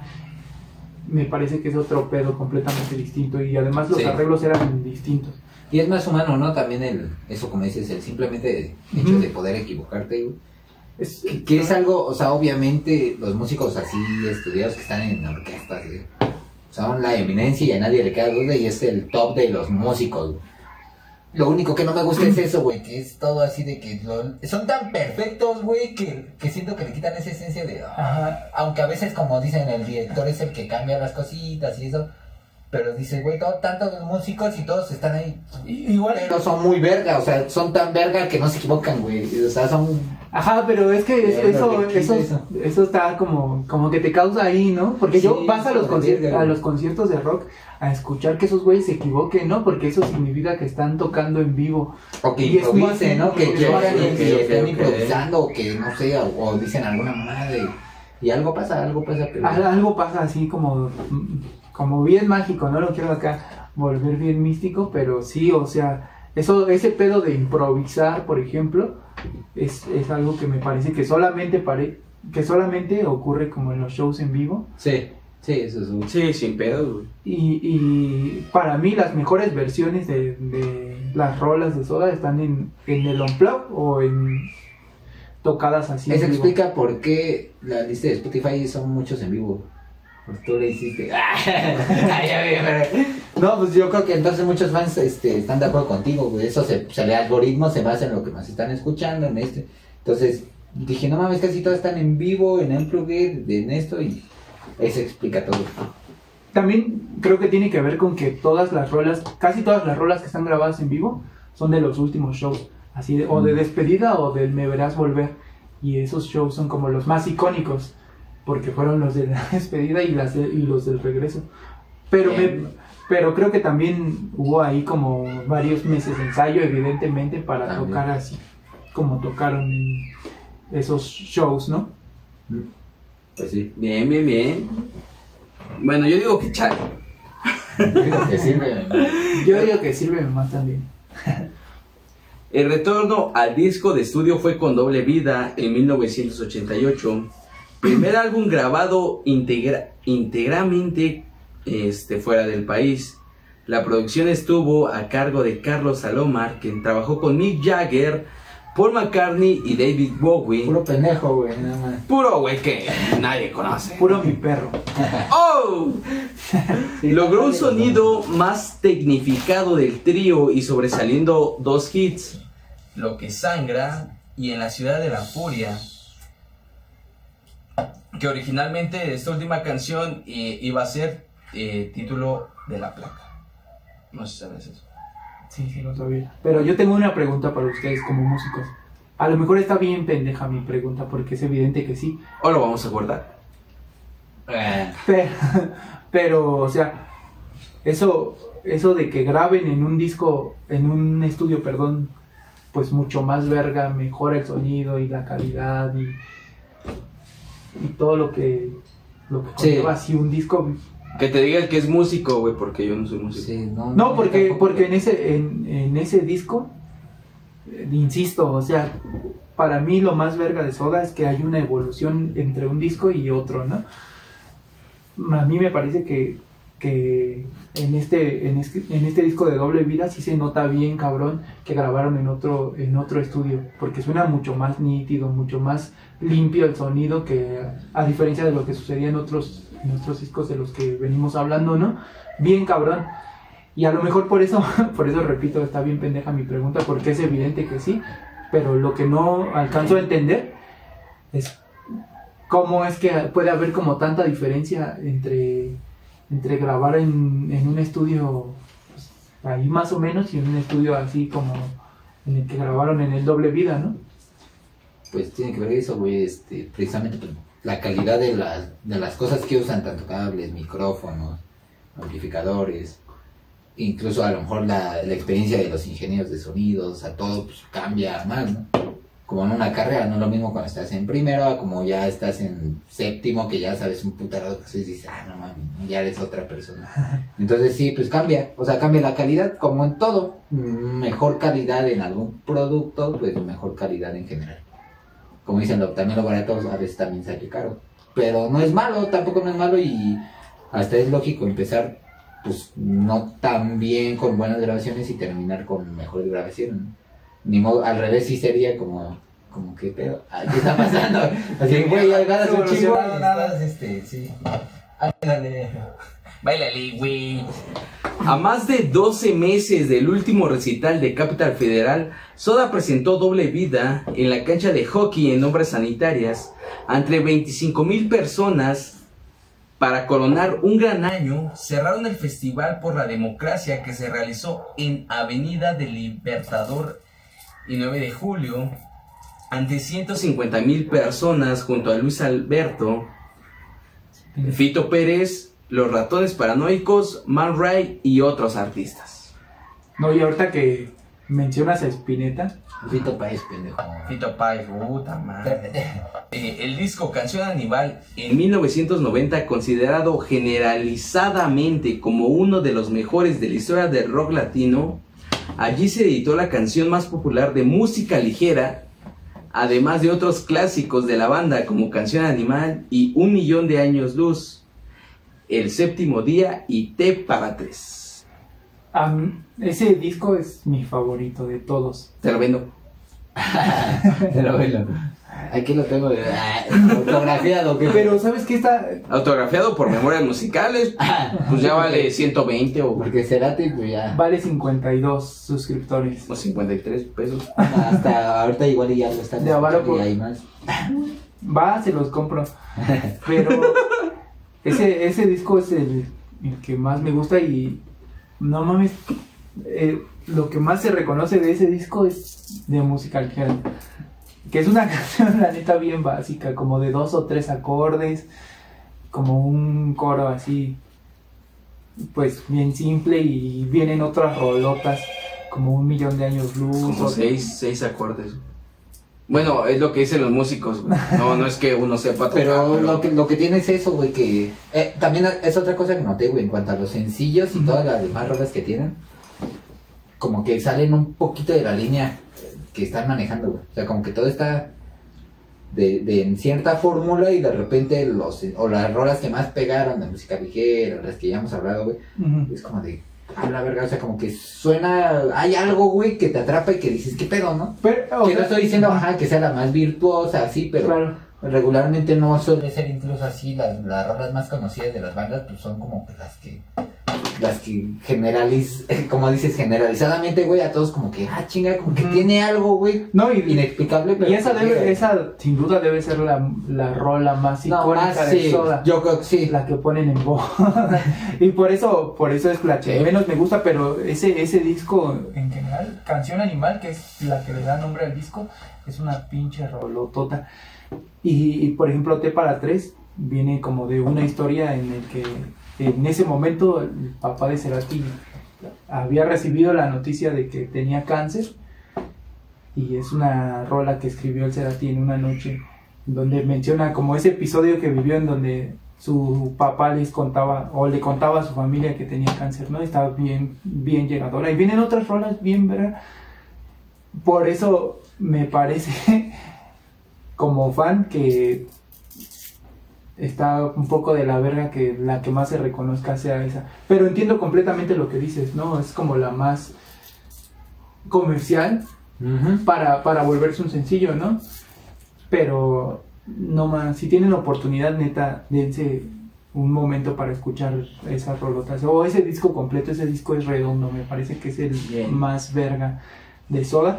Y, y aquí hay algo sobre lo que me gustaría hacer énfasis, y es que creo que aquí empieza como el Cerati a explorar temas sensuales que no sexuales, o sea, no es lo mismo ser No, no, sexualmente explícito como sí, sí, sí. como en- sin demeritar a la banda que le gusta el reggaetón, cada quien, La pero verga, este güey se está clavando todas las vergas encima, güey. Bueno, pero No, bueno, y luego te cuento otra, güey. no, no, güey, es que Porque es que ese güey. ¿Sabes qué es lo que hago? No, que ese güey no le caiga el reggaetón. No, está bien, como güey, A mí, no. ah, como a mí, güey. Pero Ahí está, sí, está- hablando, está hablando. Pero déjalo, sí, déjalo, no, sí. por eso por eso lo digo. Ese es sexual, esas rolas son sexuales. Ajá, esa es la diferencia porque a mí el reggaetón me parece que está chido y que se puede bailar y todo buen bueno. pedo con el reggaetón, pero me parece que el reggaetón tiene letras sexualmente explícitas y no es lo mismo ser sexual Sexualmente explícito que ser sensual, ¿no? Porque la sensualidad o las letras de Cerati, al, al menos en ese, en ese disco me parece, creo que, que rozan así la sensualidad y como figuras así retóricas que tienen que ver como con, con eso, con un pedo más sensual que el ser sexualmente explícito. ¿Me doy a entender? Sí, sí, sí. Por ahí escuchando igual, es que te digo, las escucho, güey, y voy en mi pedo, pero las estoy escuchando, a veces no puedo ver qué rola es, güey.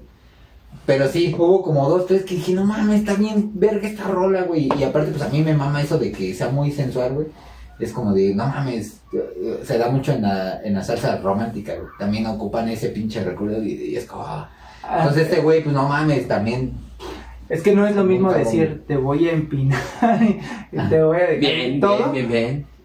Que decir, no sé, en, en una gota cabe el universo. ¡Oh! Cuando arqueas el cuerpo, mi lengua rosa tu profundo manantial. Yair 2021 Cerati. recitando palabras del señor Cerati. Eh, Es que, perdónenme, Bien, pero bien, bien, bien. no es lo mismo, ¿no? Sí, no. Lo digo con Y todo ya el no respeto re- para toda la requiere banda que también late este el cierto... Pues sí, otro cierto pensamiento, otro cierto nivel, güey, como quieras llamar, y, y bueno. Y en este disco me, me parece que es donde se explora, por eso el, el nombre del disco, ¿no? Canción Animal, porque tiene que ver mucho con esa sensualidad, como con explorar las letras de ese modo del Cerati. Ah, güey. Güey, te voy a cambiar por este carnal. Pues sí. El lugar o cómo. Pero no mames, cuando me pongas a hablar de otras bandas no voy a tener. Me vale verga, pero te voy a cambiar, güey. Entonces investiga. Báilale. Báilale, güey. Aquel nuevo álbum significó para la banda el acceso al público español, que se plasmó en mayo de 1992 con presentaciones en las ciudades de Madrid, Oviedo, Sevilla, Valencia y Barcelona. Era las ciudades de era la culminación de un enorme tour por el interior de, de Latinoamérica en presentación del disco Canción Animal. Pero en material de público, el máximo registrado en una sola presentación fue el 14 de diciembre de 1991, con 250 mil personas, en la 9 de julio en el show gratuito Mi Buenos Aires querido. Mi Matamoros. Ah, no, ese, ese- ese- otro güey. Buenos Aires, querido. Nunca te voy a... Está bien extraño cómo, cómo Soda no es tan topado en España y. en- Es que no bailaron, güey. No le Tienen bailaron, que no le bailar, bailaron. güey. Es bien curioso Por porque eso, báilale, muchos güey. artistas que topamos aquí y, y por ahí lo vimos en un Españoles. podcast también, güey. Eh, Ajá, han dicho muchos artistas españoles muy cabrones que son aquí en, en España no los topan mucho y es como de qué pedo. Pero ya por ahí dijeron, este, alguna de las bandas es que México es el, ahorita ya más cabrón todavía es como lo universal y el trampolín, o sea, aquí, si suena aquí es porque le va a hacer algún pedo en otro lado, güey, ¿no? Pero pues, es raro, güey. Sí, porque en el caso de Soda fue un fenómeno en toda Latinoamérica, en países como Paraguay, en donde no, no es usual que vayan bandas así a tocar, ¿no? Hubo una efervescencia bien cabrona. Paraguay, Perú, Colombia, México, en todos lados de Latinoamérica hubo este pedo de la sodamanía, pero en, en España no tanto. Y, y no tengo idea. Es que la neta también España como que siempre ha tenido sus, a sus representantes del país también como muy vigentes, güey. Entonces yo creo que es algo que también como que... Pero hay otras bandas que se han ido. es que es extraño. Sí, es extraño porque hay otras bandas que se han ido y, y sí son mucho más topadas de lo que es Soda. Café Tacuba, por ejemplo. Bueno, pero. No, Café Tacuba. Sí, no más. Es una bandota. Café Tacuba, lo, de, lo que decía hace rato. Independientemente del albarrán que hizo mierda la música, pero. Y que ese güey no le guste. Sí, pero Sí. digo, es- fue, fue un buen No, exponente, güey. Café Tacuba es la Pero mejor banda. Como sí. banda, de lo que les mencionaba al principio, como banda me parece que Café Tacuba es la mejor banda de... La Eso ya es para... Eso ya es para Esa es opinión. No, ya ya es Bien. otro podcast, güey. Es- esos pedos que Sí, tú hablas, sí, sí. güey, pero... Esos traumas de la niñez son para ti. Ah, no, no, no, es Ah, chinga. No es la que más me gusta, pero es la. Como banda. Igual conoces la de Eres. Ah, no, no, es otro pedo. En este año habían batido récords de 14 func- funciones agotadas en el Teatro Grand Rex. Tras este furor, sobrevino un periodo de dispersión. Se editó Rex Mix en 1991, que fue un trabajo en vivo con material registrado en los shows del año anterior y retoques del estudio. En noviembre de 1992, Soda fueron pro- protagon- protagonizados de un hecho inédito en la Argentina de la transmisión de TV en estéreo con la presentación de Dynamo, dime Dynamo, en 1992, que los tres músicos más Tweety González, que los apoyó en el teclado, y, y Flavio eh, Eclecto en la trompeta, tocaron casi todo el álbum en el programa Fax de Nicolás Repeto por el canal 13.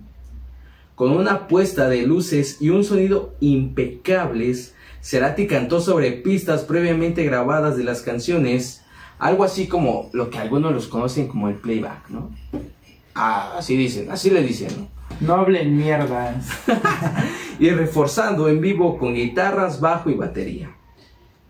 Ah, chinga, eso sí debe estar curioso, güey. Nunca escu- O sea, sé que o es en vivo es playback. Pero el tener como esa mezcla, güey, sí, es como sí. de qué pedo, güey. O sea, está la, la pista, pero lo refuerzas con esos en vivo. Y hay, un- ser interesante. hay una división bien cabrona en Argentina. Porque hay un sector así que no quiere para nada soda. No Ay. mames. Sí, a pesar de que en Latinoamérica. hay- Ah, chinga, los argentinos son como los mexicanos. No, Ah, no, no. o sea, existe, existe un multiverso. Ah, Es que, es que en México también, o- luego quiero un chingo los artistas a los países. no, no. No, el, el pedo pasa como porque no... Siento como como que esos güeyes son muy pasionales, ¿no? Y como que no consideran a Soda una banda como del pueblo. Hay una división entre, entre Soda, que se considera como mucho más fresa, como de ese sector así más white chican para, Para, Para hacer la- en México. para hacer la, la, la traducción. Y otros, y otros güeyes que son más chairos. ¡Oh! hacer la traducción, ¿no? Entre, entre Soda y Los Redondos, Lo- Los Redondos de Ricota, que es otra banda que también es, es idolatrada en Argentina, pero así bien cabrón. Y justo por estas cosas, o sea, muchas de estas cosas son las que se le señalan a Soda de ese otro sector, ¿no? Que tocan Bien. playback y cosas así. Y entonces en Argentina existe esta división entre Soda, de los fresas, y, y los redondos de, de Ricota, que es otra banda, como les decía, que, que pues corresponde como más al pueblo y como más acá, ¿no? Más... Contestas. Ajá, un poco, un poco eso, güey. No mames. Pero pues qué mamadas, no hablen mierdas. No hables Sí, pero es que por, también no sé, no le veo por qué la necesidad de compararlos, ¿no? Pues sí, Pero o sea, tampoco es tam- como que Soda, este... no, y tampoco es como que Soda nunca se haya atr- atribuido ser contestatario, ¿no? Mm, No es su función, o sea, O no es la idea o el concepto que traía Soda. Sí, sí, el concepto sí, de sí. Soda es más. Digo, si fuera como algo más apegado, pues dirías es lógico, ¿no? Ujú. Como algo por lo que hizo, por ejemplo, Manu Chao, ¿no? En su tiempo. andas. Que dices, ah, ese güey sí, totalmente, y que de repente haga otras madres, como, no mames, qué pedo, ¿no? Pero pues Soda no. Ah, el, pe- el pedo de Soda pasaba por otro lado, por explorar Y creo que la gran diferencia aquí conlleva a, a incluso, dices, ese pedo es en Argentina, pero internacionalmente, pues yo no topo muy bien a la otra banda, güey. A lo mejor he escuchado rolas y si las Es que, es que esa banda es, mu- es muy local, güey. Ajá. Es, es un pedo Ajá, argentino, es pero muy entonces local. eh, es complejo, güey. Y siempre he sido partidario de que la música se debe compartir. Se debe compartir y ya. O sea, ¿por qué limitarla, no? Un punto. Y pues ya. Bueno, a seguir, por favor. Bueno, Es Lo, Que ya lo que puse. dice, lo que dicen por aquí es que en diciembre llegaron los ocho shows en el estado de obras, también destacados por la propuesta en escena Dynamo. No vendió como se esperaba, porque en aquellos días el grupo cambió de compañía discográfica. Sony no tenía intenciones de apoyar un grupo que migraba a BNG. No podía incentivar un producto que pertenecía a otra empresa. El 94 fue el peor año de Soda por la decisión unánime. Tomaron distancia del mito y evaluaron la posibilidad de separarse. Definitivamente. Cerati ya había encarado proyectos de solistas como Colores Santos y Amor Amarillo. Z se dedicó a la producción de otras bandas y Charlie desapareció de la música para incorporarse al jet set de las revistas. Pedo. Fue como ese periodo de de transición y bueno, lo vamos a hablar en, en otro momento, en otro podcast, por lo que entiendo, pero fue ese periodo de transición en, en que comenzaron como los conflictos internos. internos y el Cherati se dio como tiempo para Cerati. Cherati se dio como el tiempo para grabar otras cosas. Colores Santos, que es otro disco que hizo con Melero, es un disco como en dúo, y, y Amor Amarillo, que fue su primer disco solista, pero bueno, Es otra historia. es otra historia. Es harina de otro costal. Claro que sí. Luego de tres años de silencio discográfico, el trío volvió con Sueños Estéreo en 1995. A mediados de 1996 fueron invitados por la cadena MTV para sus famosas sesiones Unplugged en Miami, nada más en Miami. Luego de rechazar la invitación varias veces, Soda Stereo logró que la cadena aceptara su propuesta de tocar con instrumentos eléctricos y enchufados, aunque reorquestando y modificando las versiones clásicas para hacerlas más lentas y musicalmente más complejas. Ah, mamoncito. Ah, mamoncita, Esa un culera. plug es porque un plug es de que, güey, todo es acústico. Ajá, y, Y ellos, ni, ni me vale. de una, con tus de, de una se los digo a los 50 personas que nos están viendo. El 51, chingón. No, él es el 51. Ah, sí, cierto. Ah, de una se lo digo a mis familiares. 49, porque yo también. El MTV Unplugged de Soda es el mejor disco de MTV Unplugged en Latinoamérica de todos los perros tiempos. Chingate ese MTV. Aquí lo dijo. Ah, chinga, ¿qué pedo? Ya, Me, ya, me ya. desconecté. Y, y paradójicamente, como lo estabas leyendo, este fue el disco menos unplugged de Soda. De hecho, fue el disco más eléctrico. Hubo arreglos con un chingo de guitarras eléctricas. Y, y de hecho, en el disco se tachó como la parte donde dice on, que me imagino que es des, para hacer la traducción en inglés y se tachó la, la parte que decía on y únicamente se dejó el plug porque pues era un disco Bien. mucho más eléctrico se hizo con, con sí, un no chingo de arreglos eléctricos, eléctricos pero son las, las versiones más verga de todas las canciones así haciendo un repaso por todas las canciones de Soda, se, hizo- se hizo un arreglo eléctrico bien verga. Y de hecho hay una canción agregada de un grupo argentino también que se llama Vox Day, que se llama... de un grupo que se llama Vox Day, una rola que se llama Genesis, de hecho es el bonus track y es una versión bien verga de esa rola. Neta, si tienen oportunidad de escuchar esa rola, Miren, no, miren, amigos, lo único, lo mínimo, mínimo que yo les pido, bah, eh, aparte de que se suscriban Bien. y den like Sí, y sí, activen la campanita, tío, y, y vamos a jugar un nuevo gameplay. Ah, no, esa es otra cosa. Es Otro que, canal. es que estos artistas que a lo mejor les llamen la atención, vayan, si tienen Spotify, Spotify, si tienen YouTube o donde verga la escuchen, escuchen en general, desde principio a fin, porque así les da un panorama más amplio y ya a lo mejor ah, encuentran cosas curiosas, les late algo. A mí me pasó igual con una artista, ya antes los decimos igual, pero que dije, no mames, esta rola era de él y es como de, ¿qué pedo, güey? Yo no me acordaba, ¿no? Y, y que, pues al Bien. final dice, rescatas hasta rolas que ni te acordabas y que no mames, qué chingón. Entonces, vayan y escuchen esa rola y si no, pues escuchen de todos modos a Soda en general y dense esa oportunidad porque también algo que me cae actualmente, güey, es que todo está muy igual, güey, o sea, todos, sale una tendencia y todos, sale otra y, hay tanta variedad de tantas cosas y dices, no mames, habiendo riqueza de muchas cosas, ¿por qué todos se enfrescan a lo mismo? Y no estoy diciendo que esté mal de todo, pero dices, güey, hay muchas cosas que pueden disfrutar también. Pues dense Sí, esa cabrón, oportunidad, güey. güey. Y en la vida, güey, así es la pinche vida, güey. Te enfrascas muchas veces a lo mismo, a lo mismo. Y aquí está un ejemplo, güey. ¿Qué hicieron, güey? Se enfrascaron a eso, que, a esa escuela que tenían. y, es que quiero sonar así, quiero sonar así. ¿Y qué pasa? Que no es tan trascendente. Se renuevan, cambian y hacen algo nuevo y es pinche boom también. Uno también lo resiente al consumir cosas a esto y dices, ah, no, no. Y es que en ese MTV Unplugged, creo que es, al, al menos para mí, creo que es el momento en el que encontraron su sonido, güey. Bien cabrón. Todas las versiones de las nuevas rolas están pasadas de verga. Es un disco tarde.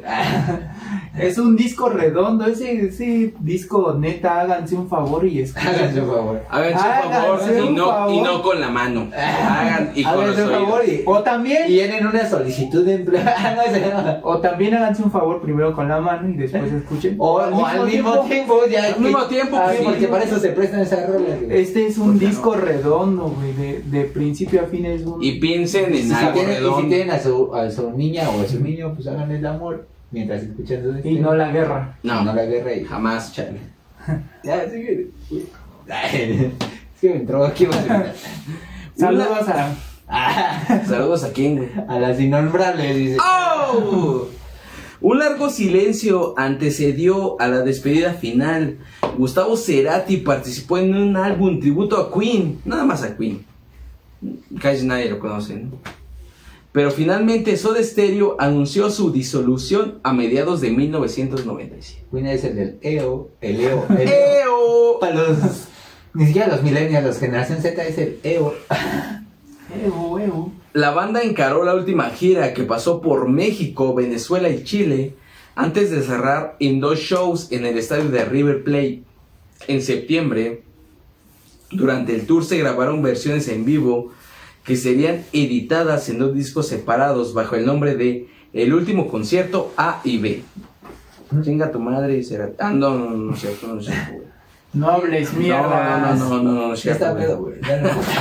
Ya estoy perdido.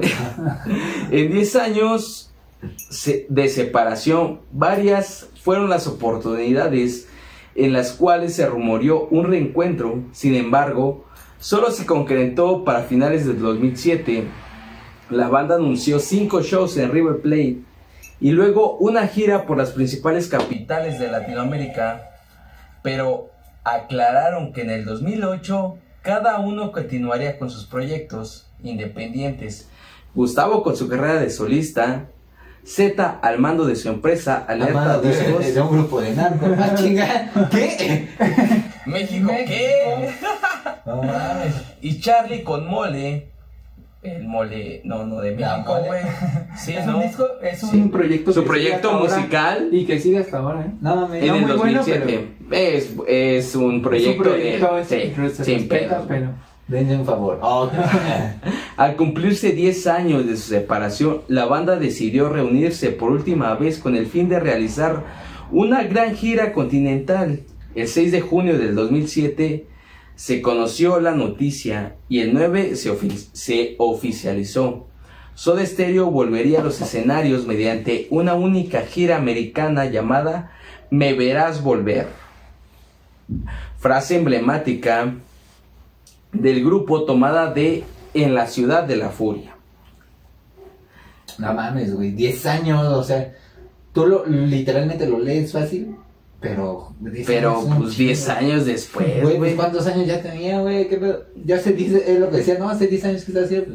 Le estaba jalando. Apenas estaba acá. Hace. en Apenas yo- OnlyFans. Era la juventud del desmadre de todo, güey. Ya, yo, yo descubrí a Soda en la secundaria, como en segundo de sec- O- obviamente había escuchado rolas de esos güeyes como Persiana Persiana Americana. americana, eh, Este- persiana americana y Versión americana, sí, esa es Cuando bien pasa rara, güey. y...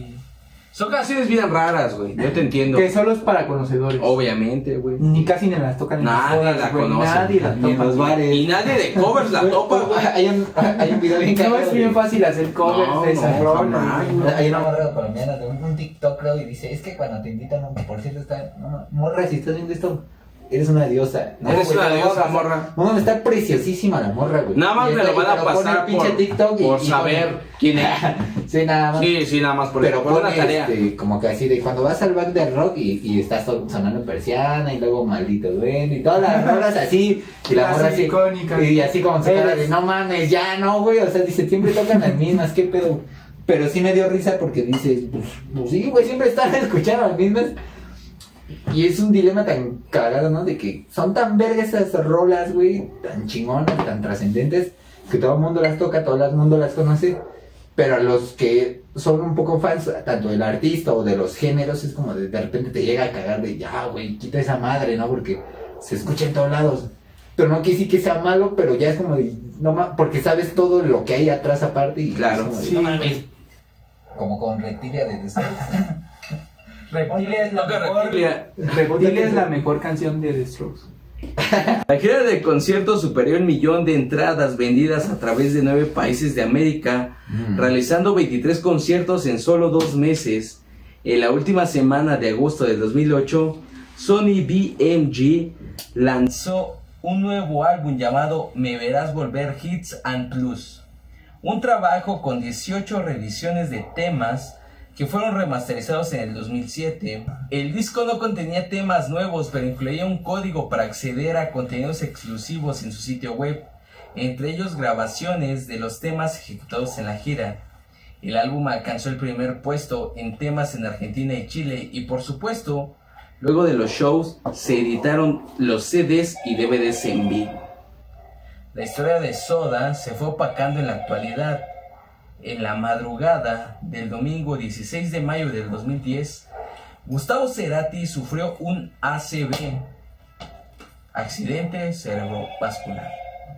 Tras presentarse en un concierto en Caracas, Venezuela, cuya gira tuvo el mismo nombre que su último disco solista, Fuerza Natural. Verga, güey. Me, me duele un poco leer este pedo, güey, porque. Pues, no mames, nadie se espera, güey, que un músico, güey, valga verga así, como de una enfermedad tan, de alguna manera, trágica o, o esperada, güey, porque dices, güey, Cerati, te puedes morir de sida o. o, O de sobredosis. o de sobredosis, güey, pero. Pero de hecho sí fue una sobredosis por tantos pinches años de meterse hasta el dedo. Evidentemente, güey. No se metan en el dedo. Lo Verga. dice él. Yo lo digo, no mames, no se metan el dedo, no mames. Que se lo meta alguien, güey, no hay pedo, güey. Métaselo, que se lo meta el Moy, güey. Si quieren el, ahí tienen su Facebook, no hay pedo, hacemos rojas. Pero no, no mames, no se metan el dedo. No, pero Verga, güey. ese güey fumó un chingo. Fumaba como tres cajetillas al día. Verga, güey, Dime como lo que es. fumo yo. Ah. No, Ah. man. No, entonces- Bueno, no, no es cierto. cuídate mucho, Es una, es una, es una broma. Es un chascarrillo. Y pues así, así culmina entonces, güey. De todos modos, a ver, aquí me hice un poquito bolas y tú, tú me vas a poner a correr, de hecho, porque este güey ya está pedo. Vale, güey. Se deshacen, güey. Pasan 10 años, vuelven a tocar, güey. Pero nada más tocaron por un año. Exacto. Por lo que leí. Sí, sí, sí. Y ya. Por lo que o sea, escuchaste, es cada porque no quien- lo leíste. Sí, porque también leo lo que alcanzo a ver. Yo no uso lentes y sí alcanzo a ver. Ahí dice. Yo sí. Popo. ah, no. Cro, cro. Bueno, güey. Entonces, pero ya cuando él ya pasa este pedo, güey, pues ya no estaban tocando juntos. No. O sea, ya cada quien. Y que por ahí leí también, ¿no? Qué buen pedo. Dijeron los, este, los fans, ¿no? Qué buen pedo que. Pues que vuelven a tocar. Es pinche regalo para todos, ¿no? Para ellos, para los músicos. Claro, para- porque, sí. de, güey, es que lo que digo, 10 pinches años, güey. O sea, no mames, 10. No mames, de 10 años cuántos no hicieron y que después de 10 pinches años digas, vamos a volver a tocar, güey. Y obviamente les vaya chingón y todo y puta madre, ¿no? Pero qué chido y pues qué lamentable también, por eso creo que nos hubiera dado un poco más. Un poco más porque también todo lo cabrón ya lo hizo, güey. Yo sentía que ya todo lo cabrón ya lo hizo. Sí nos hubiera dado más, un poco más, pero todos tienen ese momento, ¿no? Ya lo habíamos hablado. Vas, escalas, güey, tienes el punto y ya. A lo mejor te mantienes un poco, pero empiezas a bajar. Pero hay un punto máximo que ya lo hicieron. Tanto Soda y Cerati yo siento que lo hicieron y... Pues no sé, no sé qué, algo más que quieras agregar. No lo sé muy. Ah, No lo sé. No con lo sé. sentimentalismo, mi Koshi. No lo sé muy. Yo digo que sí. Porque- O sea, no digo que haya sacado algo muy verga después, pero siento que su máximo pues lo dio, güey. Que hay algo, pero Pues ya lo creo que- hablaremos yo en creo Cerati. que sí, más bien nos amarramos. Nos amarramos, nos amarramos, compadre. Nos amarramos. ¿Te la chup ¿Nos la chupamos? No, yo no. ¿No, la chup- no, no te la quieres chupar? No, Pues no te la chupas. no me alcanzo. No me alcanzo. Una disculpa porque no me alcanzo el Nos pito. amarramos, pero, pero difiero, ya estaríamos hablando en otro momento de, de ese pedo. Pero sí, o sea, la cronología es esa, la que acaba de mencionar el Moy. O sea, en el 97 hubo esta disolución. La neta, creo que tiene que ver un poco con la soberbia, porque ese güey, a- aparte en entrevistas, hay un libro que es del libro más preciado que tengo yo, Como dato adicional, como dato Todo- adicional. todos los Que datos- se llama la Biblia. Eres un La. Biblia seratiana. No, como dato adicional, eh, el 90% de los datos que saqué de, de esta investigación se llama Soda Stereo, la biografía definitiva, me parece que se llama así. Pero te va otro dato. 100% real. ¿no? 100% real, no fake. Un Si link me dicen, sin virus. no, no, no, verga, verga, verga. Que te llevaba Si- Wikipedia. Si me dicen, no, no es cierto, mira, les puedo decir, chinguen a su madre. Todo este pedo está reportado, está por palabras de los mismos integrantes. Entonces, Ah, no. mira, no, güey, te la pelas, güey. Te la pelas. ¿Qué vas a hacer? sí no fue. Ahí te va, ¿Qué ahí vas te a va, hacer? ahí te va. ¿Qué vas a hacer, güey? Ahí te va, ahí te va lo que voy a hacer. Que gane. No, hay, un- hay un libro que es uno de los más preciados que tengo. Porque neta fue u- con uno de mis primeros sueldos. compré ese libro en Gandhi. Se llama Cerati en primera persona. A la verga, güey. Lo escribió una, em, una reportera argentina que se llama Maitena Boitis. Y ¿Está es- guapa? Oh, pero, tiene morras chidas. Ah, no, no es cierto. Ya está pedo. Es un meme. Pero bueno, esta morra se dedicó por años a recopilar todas las entrevistas que Cerati, o muchas de las entrevistas que Cerati hizo a lo largo de su vida. Pero lo verga de este, de este libro es que ella, hagan de cuenta que eliminó todas las preguntas y únicamente estructuró el libro Ajá. como una champaña. Ay, para celebrar. Ah. Ella únicamente estructuró el libro co- como si fuera pues un discurso, un monólogo de Cerati de lo que pensaba de la vida, de sus letras, de Ah, su man. música. O sea, ella recopiló un chingo de entrevistas de Cerati o, o de las entrevistas que dio Cerati a lo largo de su vida, pero les, les eliminó las preguntas. Entonces nada más es un pinche discurso de lo que Cerati pensaba de todo eso que les Ok. acabo de mencionar.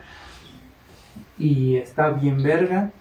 Y creo que te hace mucho, te hace entender mucho de cómo es que Cerati componía, de por qué o de dónde vienen las letras, por ejemplo la de T para tres, que lo que les mencionaba hace rato, ¿no? Que tiene que ver como con una eh, con un episodio específico de pues su vida familiar con su con su jefe cuando le dio cáncer y todos estos pedos, todos estos datos pues yo los sé de ese libro y es uno de los discos, uno de los discos, uno de los libros más preciados que yo tengo. si tienen pues la oportunidad, neta, Compre. Voy a comprar este. Yu-Gi-Oh! y eso. Ah! No, no es publicidad, pero digo, No, si ustedes No, si gustan- son fans, no, no, pues es un buen. si son fans, Si son- claro, porque Sí, porque alguien que no es fan, pues la neta no lo va a comprar. no, no lo va a Y sí, re- Regresando al tema, obviamente Memorias Musicales habla de lo que puede encontrar, pero si, si realmente son fans y si realmente quieren, eh, no sé, decir, güey, te equivocaste, eh, vean ese libro que comenta aquí el, el chaval Yair y, van a conocer un nuevo por ciento más, güey, de lo que fue Cerati, güey. No hay, no hay problema que nos digan, güey, se la cagaron en este pedo. No hay tema. Lo pueden comentar en los comentarios. Comentar en los comentarios, esto suena muy cagado, pero bueno. Lo pueden decir en los comentarios. Y lo que importa aquí es que ustedes conozcan más música, güey, que sepan que hay, hay más allá de lo que están escuchando de esta manera, güey. Y está chido. De hecho, creo que fue un tema, güey, que, Que lo pusimos sobre la mesa y dijimos, ¿sabes qué? Vamos a traer a este verga, güey, para que nos corrija, güey. O si nos falta algún tema, este güey nos complemente. Eso se traba, de esto se trata Memorias Musicales, de hablar con un nuevo compañero sobre bandas que él conoce y que nosotros le podemos aportar.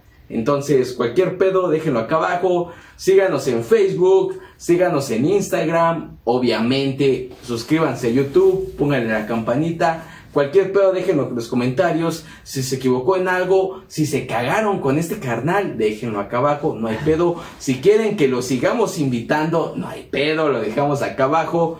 Yo, yo me encargo de Y pagarle también con chelas. comenten qué bandas quieren, como ese compa de Tudor Cinema Club, Señor, que pues no sabe. Señor Armando, ya, ya contestó, güey. Ah, ya contestó, no me dijiste, güey. No, ya contestó, güey. Pero Y bueno, ahora gracias quiere Kane, por güey. Quiere después. Kane, güey.